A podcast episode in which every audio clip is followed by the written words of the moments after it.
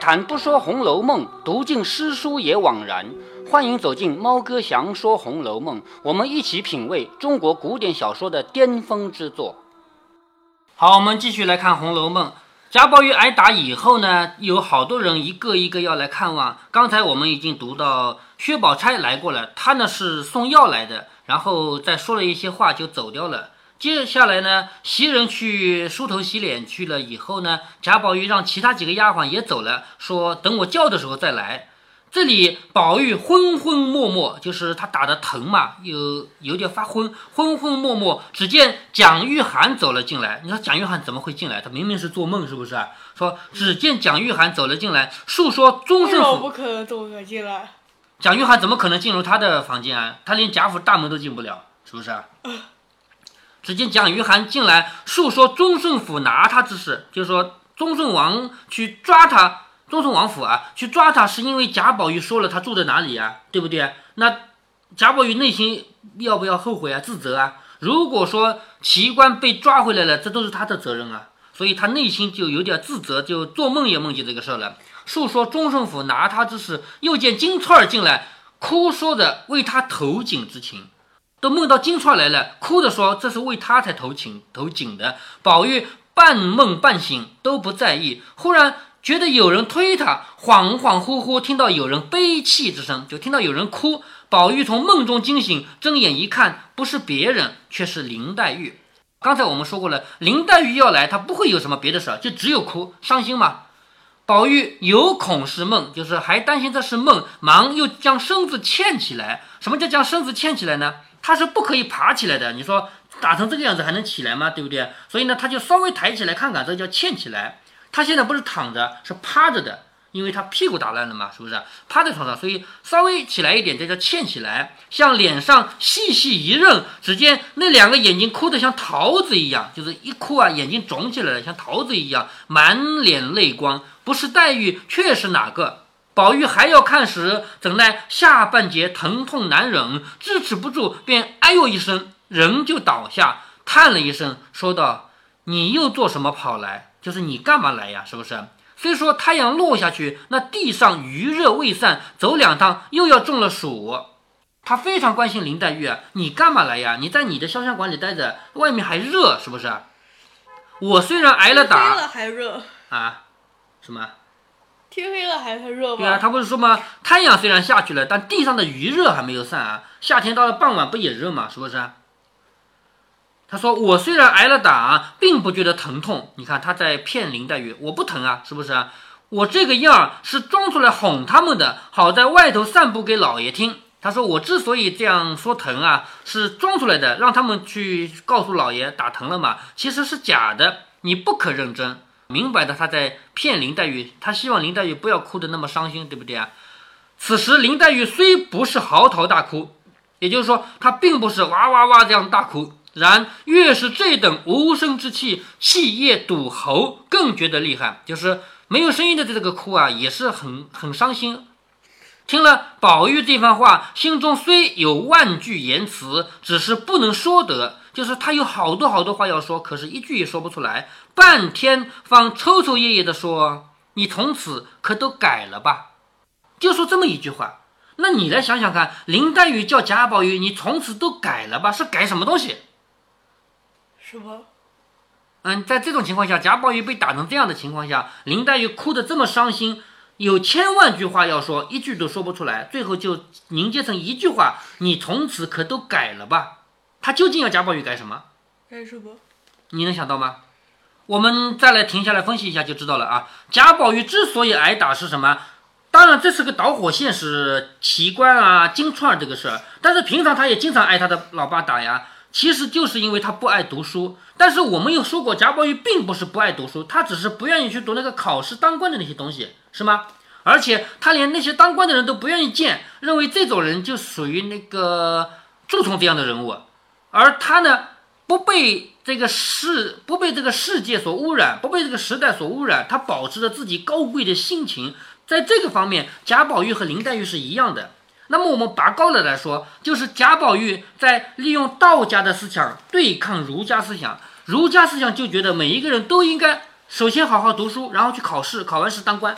都是这样的。而贾宝玉是亲近山水自然的，认为我们人的本性怎么样就应该怎么样，我们不应该刻意的去做什么。所以贾宝玉他是明白这是道家的人，就是他不是呃呃，就是你说他出家了是吧？那是那是后面啊，就是正式身份后来出家当和尚，那么也就他的思想啊，其实他有有道家成分，有佛家成分。你知道道家佛家区别在哪儿吗？啊，佛家好像是说呃一呃一呃要无私，佛家是要普度众生，道家是要清净无为。道家就是什么都不管，我只要自己好就行。外面当然我也不做坏事啊，就是那么那么多世界那么多人我不要管。那么到了生活态度上面呢，道家是亲近自然的。比如说我告诉你，我们中式园林拿来石头什么样就什么样，从来不会雕刻，是不是啊？西方人家把雕刻石头雕成一个人往那一放，维纳斯像啊什么像对不对啊？大卫像啊。我们中国人是不雕刻的，石头拿来什么样就往那一放，就自然嘛。这是道家的思想。啊，佛家思想是什么？佛家是要普度众生，天底下任何一个人，只要他穷，我们就要帮他；只要他苦，我们就要帮他。这是佛家的思想。那么在贾宝玉这个人身上，有道家成分，有佛家成分。他在自己内心，他是追求道家的境界的，就是他要清净，他要无为，他要自然。但是呢，他对那么多人又很关爱，包括手底下的丫鬟，他也很关爱，所以他有佛家的思想，佛家的部分。那么他的老爸肯定不允许。他老爸就是要求好好读书，将来做官，是不是啊？所以贾宝玉他是在跟这个世界对抗。现在林黛玉说：“你从此可都改了吧？”意思就是你不要再用你自己一己的力量来对抗这个世界了，你就顺着这个世界吧。虽然林黛玉也不愿意这样说，因为林黛玉一直是支持贾宝玉这种个性的。前面不是说吗？林黛玉什么时候说过这种混账话？是吗？从来就不劝贾宝玉去读书，也不劝贾宝玉跟那些。读书做官的人来往，而且贾宝玉看那个不允许看的书，林黛玉是陪他一起看的。所以我们早就说过啊，林黛玉和贾宝玉是两个人内心世界是相通的。但是林黛玉实在不忍心看到贾宝玉挨这么重的打，所以她就不得不违心的劝一句，说：“你从此可都改了吧？你改了，虽然违心，虽然我也不愿意看到，但是你可以不挨打了呀，是这个意思吧？”宝玉听说，便长叹一声，说：“你放心，别说这样的话，便就是为这些人死了，也是情愿的。”贾宝玉说的“你放心”是什么三什么意思啊？三个字，是放心我会改的，还是放心我不会改？不会改，不会改。你放心，我不会改的，知道吗？所以的“你放心”就是这个意思啊。说别说这样的话，我就是为这些人死了，也是情愿的。所谓这些人，就是指的。蒋玉菡啊，金钏啊，这样的人，我就是为他们死了，我也情愿。一句未了，只听院外人说：“二奶奶来了。”外面有一个人要来，就是王熙凤要来了。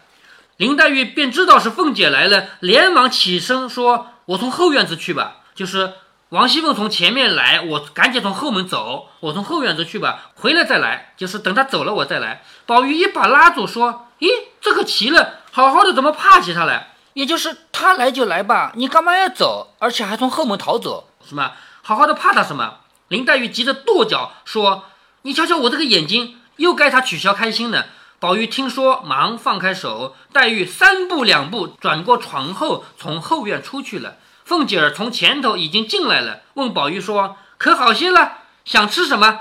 叫人往我那里取去。”接着薛姨妈又来了，一时贾母又打发了人来。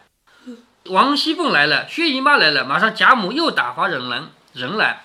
至掌灯时分，宝玉只喝了两口汤，便昏昏沉沉的睡去。你看这个时候打成这样，也没有食欲嘛，就喝了两口汤就睡去。接着周瑞媳妇、吴兴登媳妇、正好是媳妇几个有年纪、常往来的，听见宝玉挨了打，也都进来。不是之前呃，天天都已经就已经黑了吧？要知道呃，夏天呃，天黑的晚。嗯，对。这里提到几个不相干的人来啊，是周瑞媳妇，周瑞家的你知道的是不是？嗯。周瑞家的吴兴登媳妇，吴兴登是他们家一个管家，前面出过场的啊。还有正好时媳妇啊，这几个人呢是有点年纪，平常常常往来的，听见宝玉挨了打，也都进来。他们会来干什么？你知道吗？不知道。他们来是礼节性的看望啊。比如说有一个朋友住在医院里，我们也要去看看的。为什么？礼节性的嘛。对不对？他们也都是，他们并不是说宝玉挨打了，我们好伤心啊，不是这个意思啊，就是有礼节要来看看。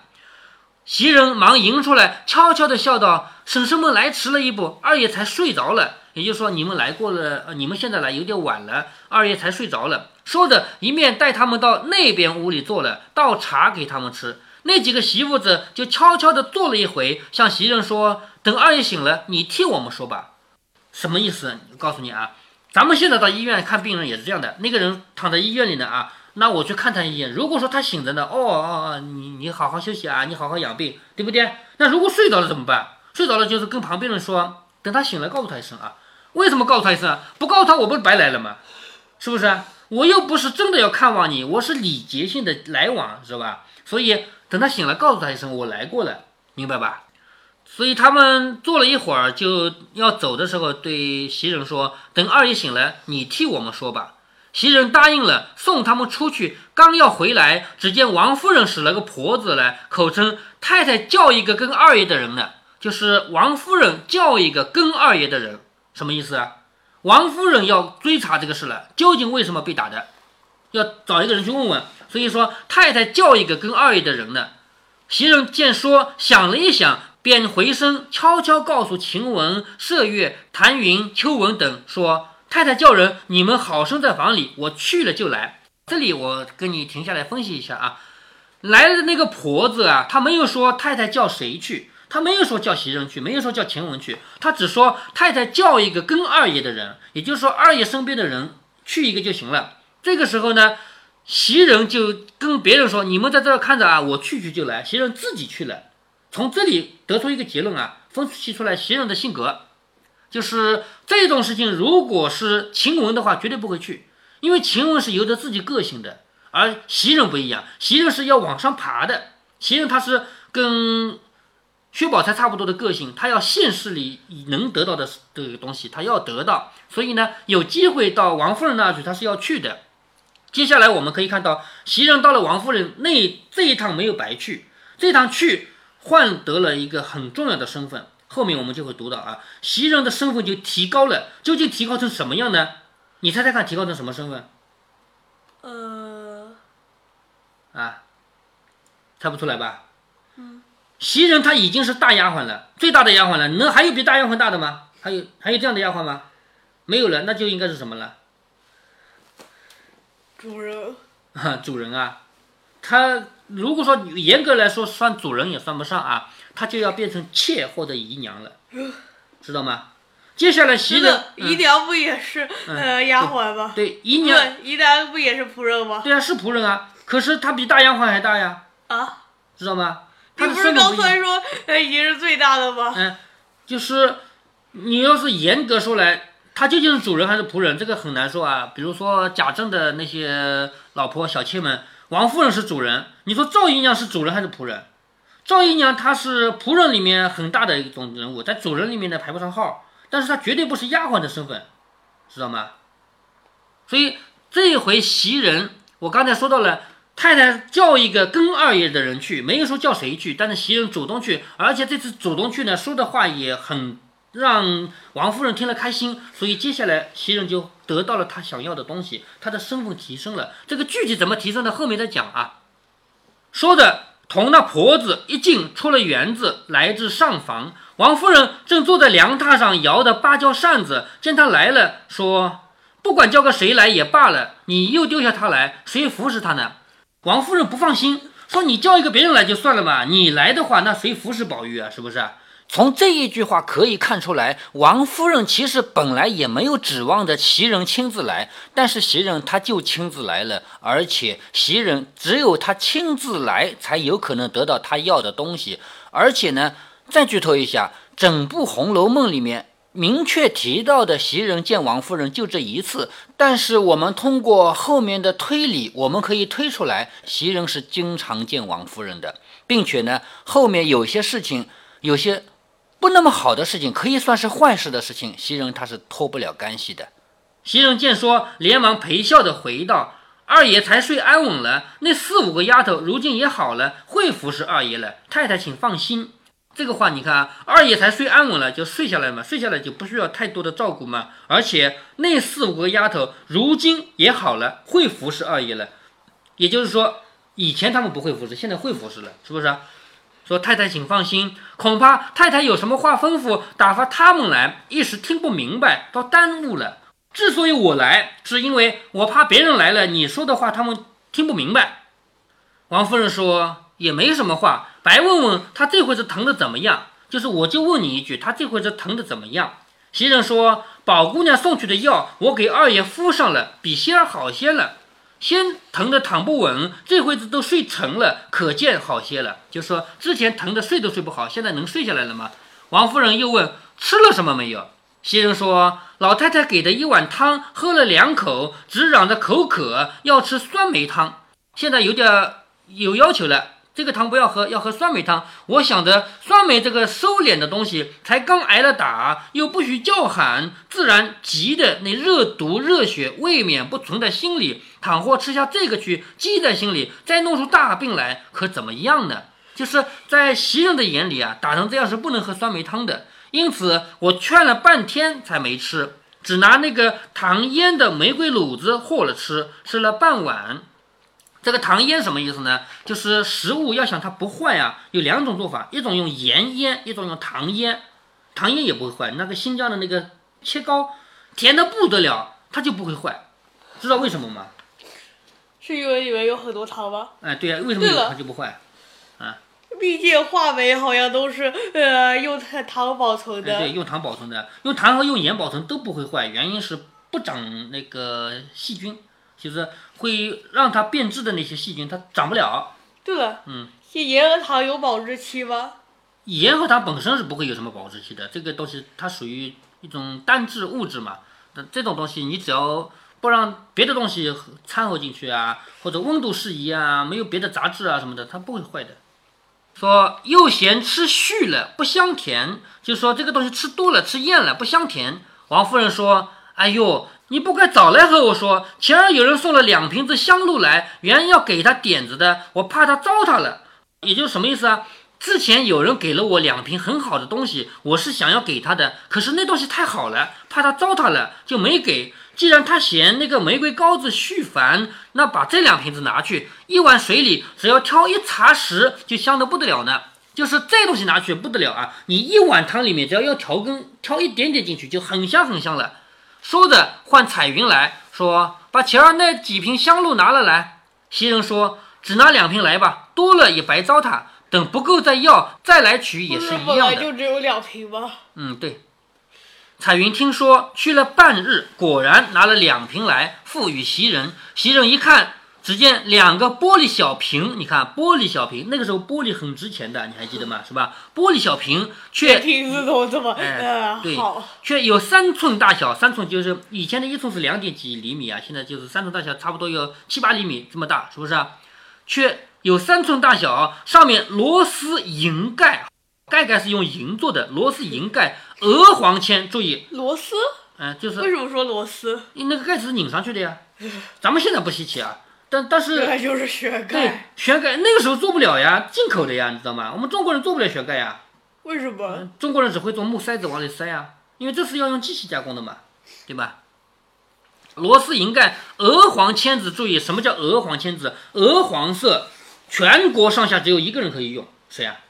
皇帝。哎，皇帝，皇帝才能用鹅黄色啊。鹅黄签子上写着木樨青露，什么叫木樨？木樨就是桂花，桂花够香的吧？是不是啊？用桂花做的青露叫木樨青露，那一瓶写的玫瑰青露。袭人笑着说：“好金贵的东西啊，就这东西好珍贵啊，一看就知道是皇宫里的嘛，是不是？这么一小瓶儿就能有多少？”王夫人说：“那是敬上的，什么意思啊？那是进贡给皇帝用的，叫那是敬上的。你没见娥皇签字啊？你好生替他收着，别糟蹋了。就说你拿去好好的给他收着，不要糟蹋了。接下来呢？”袭人和王夫人之间有一段对话，这段对话就让王夫人很开心，心里很舒服，就是知道原来袭人是这么样一个好的人。接下来王夫人就会兑现一个给袭人的承诺，就是让她提升地位。好，我们待会儿再读下去啊。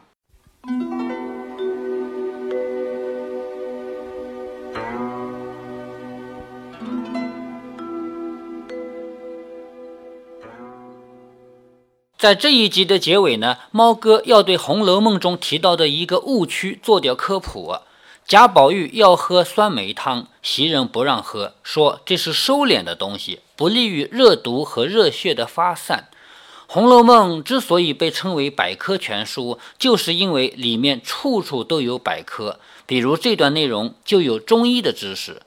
但是《红楼梦》毕竟是三百年前的作品，你不能说当时的百科对今天的你我都有指导意义吧？在当今社会，猫哥我身边的人里面，收敛不收敛是基本没人提了。但是另一个概念却深入人心，那就是所谓的发物。发物的发是不是动词啊？什么叫发？发出去的是什么？没有一个定义。那么没定义就没定义吧。你给我列一个发物名单好不好？结果不同的人列出来的也还不一样，这不叫人抓狂吗？在猫哥我的身边有好多相互矛盾的现象，比如说有人动了手术，亲人会炖一条乌鱼送去给他补补，原因是乌鱼有利于伤口愈合。不过呢，亲人同时还会对病人说，鱼虾不能吃，因为鱼虾是发物。哎呀妈呀，你怎么就把乌鱼给排除在鱼虾之外了呢？还有一个很奇怪的禁忌啊，癌症病人不吃鸡肉。进而再往前推演一步，鸡蛋也不吃，那禽类都不吃吗？非也非也，用鸭肉和鸭蛋替代，这脑洞开得好有水平啊！其实所谓的发物，完全就是一个巫术的概念，《红楼梦》里的收敛之物也是。对于病人来说，两个原则：一注意营养，二注意休息。平时吃什么生病还吃什么，平时不吃什么生病也没有必要刻意吃。我说的是食疗啊，我不是让你瞎吃药和乱停药。但是实话说，我也知道我这点科普没有用啊。就在前几天，我看到一篇文章说，别以为中国人有多高学历，在中国本科文凭的比例才百分之二点七。所以，建立在巫术基础上的中医才大行其道。猫哥对以上这个观点是不赞同的。学历当然有点作用，但是学历不是全部。猫哥我自己的单位可是百分之一百的本科率啊，但是。我身边那么多人相信所谓的发物，那么多人相信食物的相生相克，甚至于他们居然拿出一张表格窃窃私语。原来那是清朝皇宫里抄出来的，根据怀孕的日期推算是男是女。他们的学历低嘛，百分之一百的本科哎。所以最大的问题不是普及文凭教育，而是普及科学素养。我们的学生，就连猫哥我这样一个堂堂物理专业毕业的科班出身的物理学人才，我可以负责的告诉大家，我从小到大没有从教科书上看到一个字对科学精神进行普及。我们学的所有的都是科学结论。也就是说，科学家已经研究出来的结果，而我们没有学到这些结论是怎样建立起来的。我们没有学建立模型、做出预言、同行评议，我们没有学到一个字的奥卡姆剃刀原理。你把这么多科学知识作为结论、作为解题的工具教给学生，有什么用？你没有教他同时存在多个学说的时候怎样取舍，你没有教他面对未知的时候用怎样的原则来建立模型和印证模型，你甚至在十几年的课程中没有教一个字的逻辑学。所以，别说我们中国现在本科率只有百分之二点七，这不重要，在猫哥的单位，百分之一百的本科率照样没有卵用。在美国有过调查啊，美国人的本科率总比我们要高吧？但是美国人的平均科学素养不比我们高啊，差不多。所以科学跟学历没有太大的关系，有关系的不是学历这个事儿本身，而是教的东西究竟是教你结论、教你结果，还是教你方法。